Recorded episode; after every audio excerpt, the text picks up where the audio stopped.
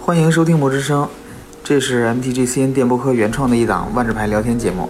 我们每周和你在一起，呃，在万智牌的世界里转个方向找乐子，给现实世界的你带来一段探索万智牌幻想时空的别样声音。我是狼大，对，这个声音呢，就是上一期没有聊痛快的狼大，也是万智牌主设计师 Maro 的死忠粉啊。大家好，我是段炸。 对对，这这个声音就是那个据说要看完所有万智牌故事的男人。嗯，嗯，看完万智牌故事也成不了海贼王的 男人。嗯刚才这个用声音给我们加注解的女生是韩逸轩老师，嗯大家是好我们这里打牌最好的。对，也是学历最高的。不敢不 敢。嗯行行行，嗯，咱们这个吹捧完了之后进入正题啊，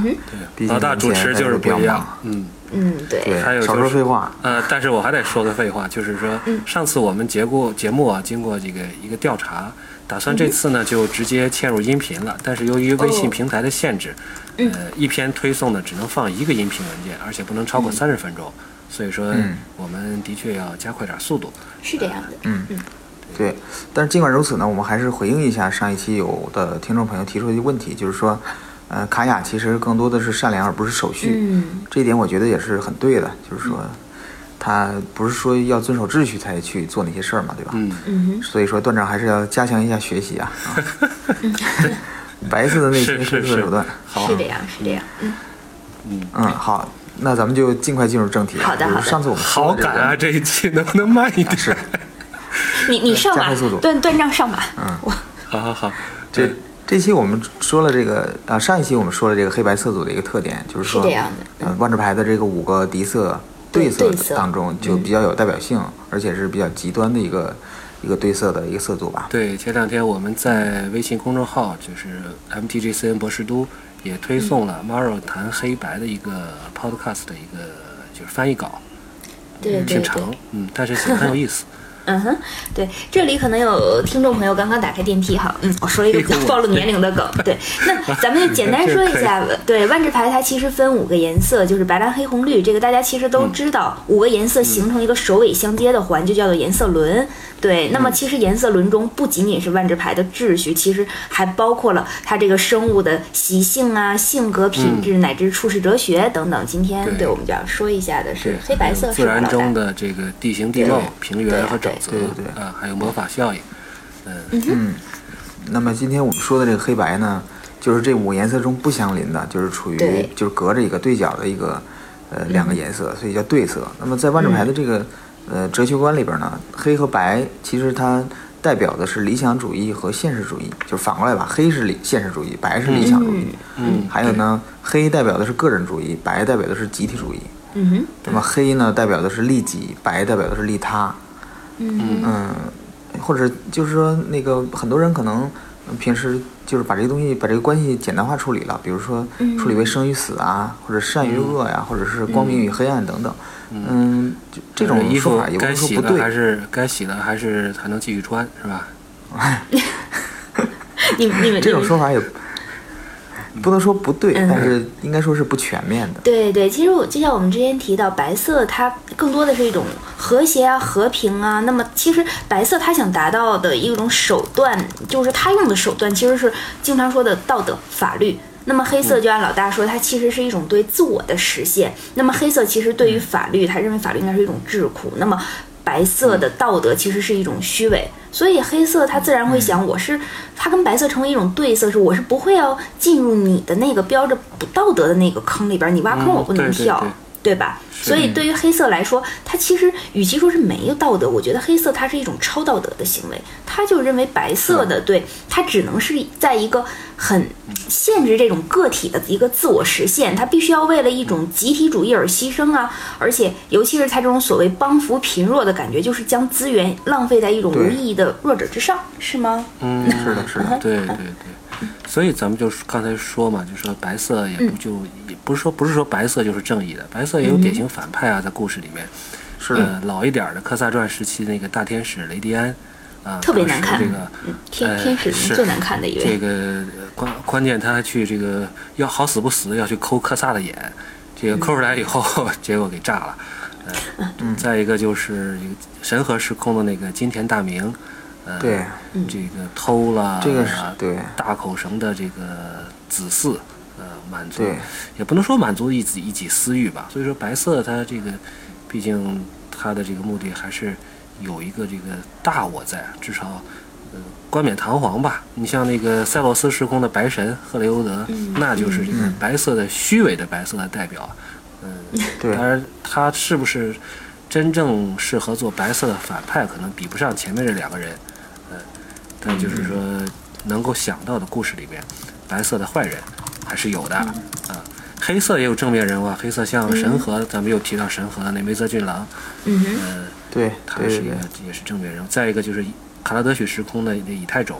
呃叫叫耶赫尼，耶赫好像尼是。耶赫啊，尼圈粉圈粉又赚眼泪的一个角色，对，说吸了吸了吸了人家的这个命，然后这个说是颓丧了好几集，说是，这个一这这一里边路儿丧到可能最后。对比比较有代表性的这个白色的反派，就是刚才说的这金田大明了。就是说补补充一点儿，就是说，呃，白色认为，呃，这个世界的资源是足够的，嗯，大家没必要你争我抢，哦呃，，一定要让每个人都得到这个足够的资源。所以按说他按按讲究的按就是需，分配，你的意思是 吧？对他他讲究的就是说。呃，这个也这弱者也有权利，也有嗯平等的权利，所以说他要保护弱者，他要他要这个为了这个集体的利益嗯而奋斗。嗯，而黑色呢认为这个世界是险恶的，嗯，对每个人只需要管自己就好了，你不管好自己，怎么管别人，对吧？对，对，就是黑黑色并不代表着说绝对的自私，不关嗯心别人，但是他首先想的第一位的肯定还是自己的发展嗯。就像自己自己活下来，对，对，就像坐但飞哎是像机今嘛，天，坐飞机那个它的它的安全提示都是先给自己戴好对面罩，然后再给旁边人戴戴面罩。对所所以大家但是大家没有看到一个问题，就是白色的反派往往是一种掌握至高权力的人，而黑色的正面人物往往是小人物。这个其实对这个这个问题，咱们放在这儿，嗯哎大家对呃对对各对各位放各位听众我不觉得要介意，这是我们稿子里没有的一段，我临时想到的，所以不在上面浪费时嗯间。对，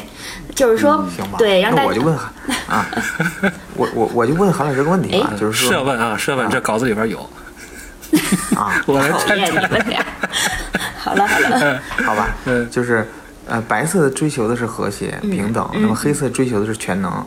那这两个对色怎么去融合？啊，这颜色轮这么专业的问题，其实还是这厂商老大来讲的。那我就不直接讲怎么融合，我在这儿抛出另外一个观点啊，就是黑白色的融合让我想到了两位当代的哲学家，就一个是法国的福柯，一个是意大利的阿甘本。这两个人其实都提到过一个词，叫做生命政治。简单来说，它就是把一嗯种至高的权利，比如国家政府啊，它比喻成一个生命体。那么这个生命体它遇到的所有政治问题呢，都能划归一种为生物本能问题或者是医学问题。所以哎就是在这个很有生命意思啊政治，对啊，所以在生命政治，其实这是一个反派词汇。它在这里边啊，它强调的是什么？就是我如何通过一些手段去保障乃至规范。规训其中的个体生命，就是我要怎么去管管理你们这些，就像如果出了问题细胞，那么对是吧，就像细胞一样，如果出了问题，嗯如何管理细胞，管理脏器？对对，你要你要是就像你治那个生病要吃药一样。当然，我们先不谈到他们两个人具体的观点，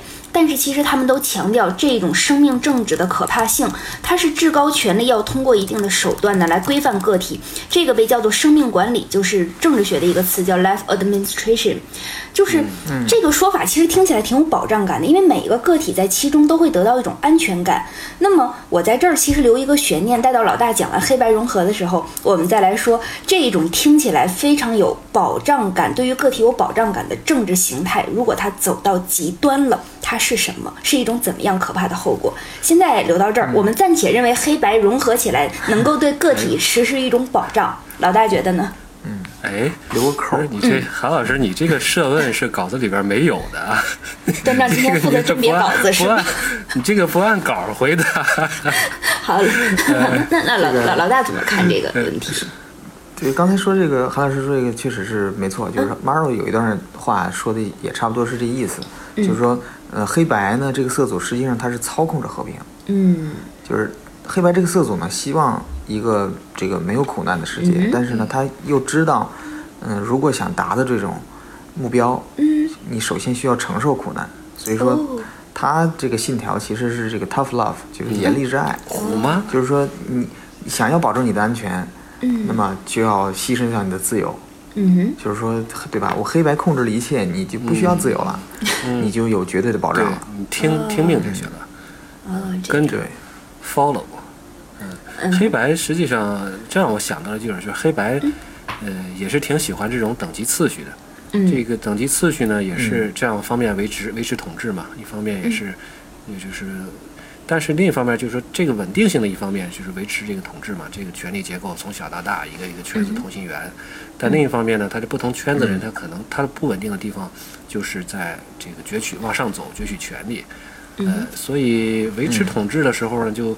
有点像是这个收保护费的，但是呢，嗯他这种收保护费呢，还是比较有义气的这种，就是我呃我不让别人欺负和压榨你，但是我这个目的呢，就是说我只有我，呃，且有是我，而且只有我能够欺负和压榨你，就是就是这么我是这这么个感觉，霸道总裁文里的那些霸道总裁一般都这么对女主角。 对这逻辑，再一个就是说，它向上，如果说是不不安定的因素里边，就是说它要动摇这个等级秩序的时候，它也是，我感觉黑白是也是一种比较耐心的，就是嗯零敲碎打的，逐渐逐渐的从这个对体系里面去对找空找找对空子啊，然后就逐渐不追求那种大面积的压压倒性胜利。对嗯，体制内内部的这种，这个所以说我就觉得黑白可能在这方面，嗯，一方面可能带来的问题就是比较会比较僵化吧。我不知道黑白的套牌是嗯不是都属于一种比较中速或者慢速的一个这个这个套牌。是的，嗯，肯定不会特别快的。嗯，对。这个另一方面刚才说到这个，对，说到这个收保护费，我想起来就是黑白的这个色组嗯哼，比较典型的一个，呃，这个就是流行文学里边的一个嗯案例，就是《教父》哦，对对对，对，这个柯里昂家族，嗯哼，其实就是黑白的典型。嗯哼，对对，犯罪集团嘛，对，呃，就是这两个颜色想捏到一块儿呢，其实还真不是那么容易。就嗯，咱们说相邻的颜色，比如说白和绿，对嗯在这个集体主义还有这个呃重视生命方面，它都有共同的理念。对对对那，么白色跟蓝色呢，它可能在这个维持秩序啊，这这个这个方面，它是有一些共同的理念对的。对，像蓝黑的话，它是会比较注重自我实现，蓝色、黑色它都会对对有一点，对对对，嗯然后，呃，所以说想把这个对策捏到一块儿，嗯哼，咱们就得说是看这个两两个颜色是怎么妥协的嘛。嗯，我觉得是这个，呃，分两个层次吧。嗯，刚才这个段长也说，从组织上来说，这黑白喜欢等级次序，那嗯它其实就是一个这个犯罪集团组织化的一个犯罪集团。对，就刚才你说嗯的教父嘛，对，这个集团化体现的呢，就是就是白色这个这个这个方面。那么嗯，犯罪行为或者说它这个控制的这个操控的这个这一方面体现的就是黑色这个特色。嗯哼，对对，对，嗯这其实这答案这个呼之这指向性非常明显啊，呼之欲出，这不就是这个欧佐夫嘛，欧佐夫对吧？这对典型嘛，嗯，对，而且这个欧佐夫这个典型的地方还在于什么呢？他他是这个披着宗教外衣的一个犯罪集团，他是一个对教派，教派是这样的，所以说对，那么宗教往往就在万智牌里边就很白色。对对，所有的教他派基本对都他是白他色的，宣扬一种，对他为了这个呃达到这个世界大统一，他往往会披着一个宗教的外衣，对有一嗯个说法。它有理想对是吧？也有也有等级，对有层次，呃还有还有这个律法是吧？有自己的规矩，嗯，所以说欧佐夫呢，他崇拜的就崇拜的可能就不是什么神灵了，就是金钱。嗯嗯，那么它这个这个贪婪这一方面呢，在这体现的就是很黑色的一个、一个一个特征。嗯嗯那么这个 Maro 在他的这个广播里说了，就是说黑色未必是邪恶的，对吧？嗯，对。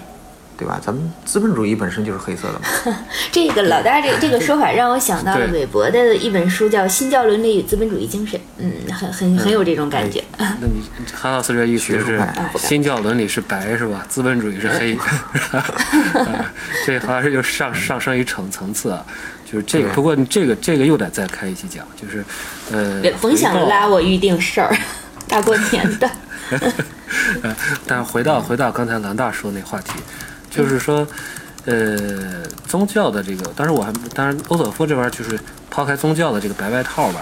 就是说黑白其实在这里面，在这个欧索夫集团里面也是一个个的小圈子，像咱们说的。那个黑色因为掺了白嘛，所以说它就嗯不是那么自私，就相当于它这个范围，它就是扩大了扩大化一点儿，但嗯是呢，它就会形成一个一个结果，就是为了我这个小团体的利益，圈子里的利益去损害圈子外面人的利益，所以说它这个一直就是这样来维持这个向心力的，就是你是我这个小圈里的好，我们这个在这里边儿可能通过也有斗争啊，但是或者彼此不信任，但是呢，就是说对外的时候还是就是有这么一个维持一个向心力的，所以就是嗯这一点儿我觉得黑白挺有挺有意思，一个一个的小圈子，有圈子有可能是嵌套的，也有可能是彼此之间这个相互冲突的，嗯嗯，就是嗯、就是呃怎么说呢？是另一个层次吧。就是刚才说的是呃个人层次上，就是万智牌里边的这个黑白的这个人的性格。嗯，对嗯，咱们之前说了泰莎嘛，泰莎对吧？是对一种融合的黑白。对对嗯然后卡雅卡雅的这个黑白呢是比较这个黑白分明的一个对嗯对一个一个黑白。那么索林的黑白呢？也 我们上期没有忘掉也忘掉的那个人， 有点类似于卡雅对， 我们忘记我索林们了忘掉的那被个，嗯被遗忘的景点是，也是比较分明，它就是也是偏向白色的目的，但是用的是黑色的手段，嗯，而且这个人本身的这个这个种族吸血鬼是比较黑色的嘛，对对吧？嗯，然后卡雅自己是一个这个刺客，他都是比较、天生都是比较黑的一个职业。嗯对，天然黑那，么对这个在我看来，就是对色肯定是比这个邻色的设计空间是小小不少的。嗯，对，会会妥协嘛，就在我看来，这个对色肯定是比邻色的设计空间要小不少。对比如说在这个，嗯，在这个蓝黑的设计上，你如果有从意境角度来讲，就是无论是嗯、呃在组织还是个人层面，你你都可以去塑造出这个千人千面很多种不同的这个人物。嗯而且你们你可能都会觉得这些人都很蓝黑。对对，是这样。嗯它其实这种对撞感、这种张力感，其实你能解释的方法更多元一点。对，你要嗯邻色的，有的时候会设置设计出一些很偏执的角色来，比如说像那个俄佐蓝白的俄佐，记得还有哪位听众要点名讲一下来着？啊其实嗯俄佐， 嗯，对，俄佐简单说一下吧，就是，呃，我看我听这这个这期里边插画也挺不容易的，我赶紧抓抓住个机会插个 画。俄佐是个这个史芬斯彭洛克，嗯就是大约一万多年前吧，给拉尼卡带来了秩序。呃，牵头订立了石会盟，当时拉尼卡相当于十股势力相互斗争，俄佐是其中之一。嗯呃，他就后来就成为了这个俄佐利议会的首任大仲裁者，就是这个工会的元祖。呃，嗯之后他干了一个什么事儿呢？他就是剥离了自己的这个彭洛克火花，嗯制作了永生圣阳这个神器。嗯啊哼，当他他这个目的呢，就是说，呃，为了囚禁多重宇宙大反派，我们每期都要提的尼可波拉斯，是吧？嗯，对对对。然后至于这个故事的结 果，你们在一下栏也看到嗯了。就我为什么说这是一个、那个就是邻色色组会出现的很偏执、莫名其妙的角色，就是对集集结了最有智慧的两个颜色之后，干出了一件多么、那什么的事情事儿。对对对，哎，这个说这这非得提波拉斯不可。强行插，嗯，是，也是也是，但是不过这个官方说了，这把要把这个波拉斯的这个故事，在这个下个下下个系列《火花之战》做个交代嘛，希望那个时候我们就不、不用再提它了。嗯，对，希望希望那时候我们的广播依然坚挺啊了。肯定点，肯定谢点。谢。这个 我我我这还没说完，因为俄佐后边还还有一个事儿，就是嗯俄佐他预见到了石会盟可能要破裂，所以设计了一个机制，就是这个迷宫奔月，啊、嗯，通过这种方式来检验这个石油工会是不是能够再重新的再团结起来。团结起来。后来因为杰斯吧，呃，他用这个通灵能力把这个十个工会，呃，这个迷宫奔月者这个心灵都相互联系起来，然后呢就确保了俄佐设计的那个叫那个叫什么最高裁决吧，嗯就是这种毁灭，打算毁灭整个拉，就是说，如果石会盟再建立不起来，就整个毁灭，干脆嗯把拉尼卡整个毁灭了完事儿。啊这点儿倒挺白色的啊，这个， 嗯。 嗯，所以这个机缘巧也说，也可以说俄佐成就了杰斯，成为了石会盟啊，就是这么个，嗯这么个，这么这么这么这么回事儿吧。嗯，对对，我我后悔提到俄佐了，嗯，又又插出我去了。我也觉 得，这啰嗦这么多，提醒大家，这是讲黑白的节目啊，不是对对讲蓝白的节目。对，刚才老老大说到这种对色的那个要妥协，其实这个妥协就是我我之前刚才留了一个扣儿，说回我刚开始说那个很很奇怪的概念，就是生命政治。我为什么说它是一个反派的概念？因为黑白两色其实它交织出的是一种生命权利，它在现代社会上不只是黑色的那个。我能让你死，就是一种死亡威胁。它其实这个生命权利也包括了我许你活的权利，就是一个扶植生命。简单来说，很生命政治是在判定你是不是值得在我们这个就是我所设定的标准之内去活着。比如说，我说所有的人都平等，那么 OK，我来定义什么是人。这个其实它就是在国家权力的层面。讲到黑白，因为其实你要讲到黑白色组，你很很难不去讲集体，因为白色是它是一个集体性质的东这些西。颜色，对，对对，而且老大刚才讲到，就是黑白，其实它会保障里边个体的很多生存。这个呢，就我们简单讲一下。刚才我提到一个哲学家阿甘本，阿甘本他说，现代人要想规避生命的风险，也就是规避死亡，他其实越这样，就越会于受制于生命权利，从而提供国家所提供的，就非常依赖国家提供的各种安全机制。其实这个你就进入了一个黑白权力的体系之间。那那个刚才那个老大也说到《教父》嘛，说犯罪组织是一种黑白色代表。那如果犯罪组织它是黑白色的一个民间形态，我刚才留了一个扣嘛，我说它的至高形态应该是什么样的一种可怕的？其实就是纳粹集中营，它是黑白色的对国家形态。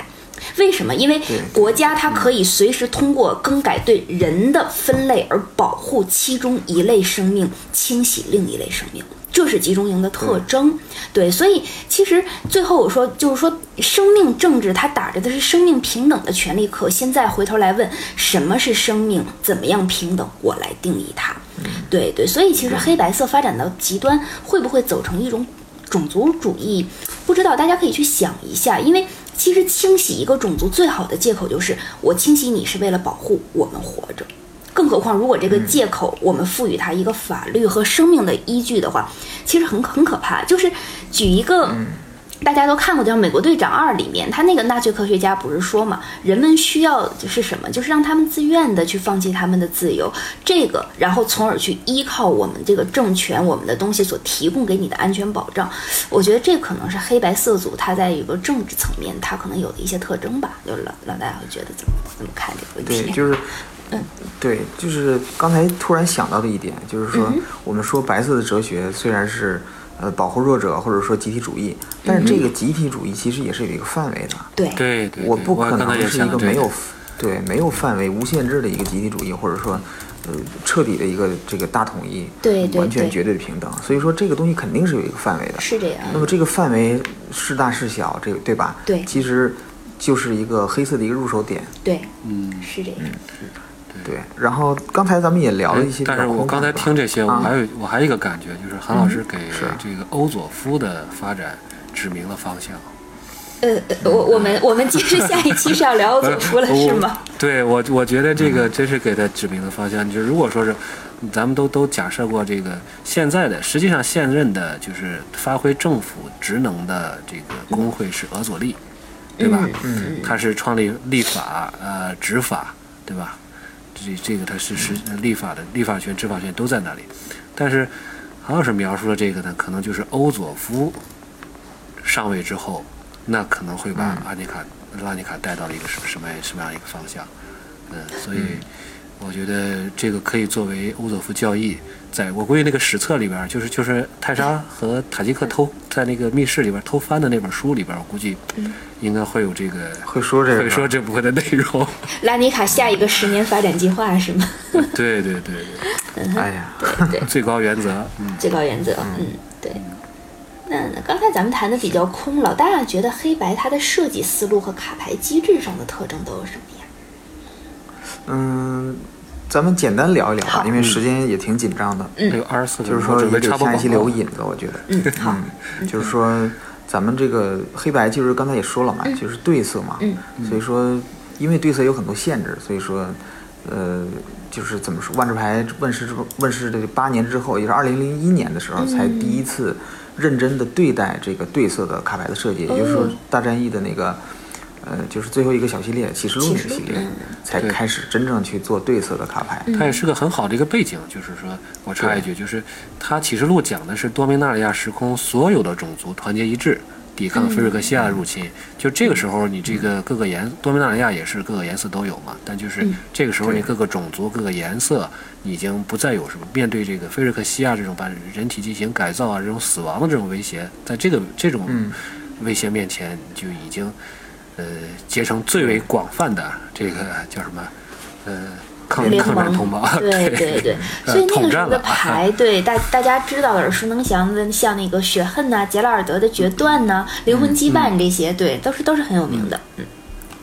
对，对，还有荒芜天使什么的，这都可以算进嗯对去。嗯对对，而且都是，比如对黑，比如说黑色的费用啊，白色的白这色种启启动动是异异能啊能，，对， 嗯，对对对拼贴式就是呃这些对，但是这些牌上看，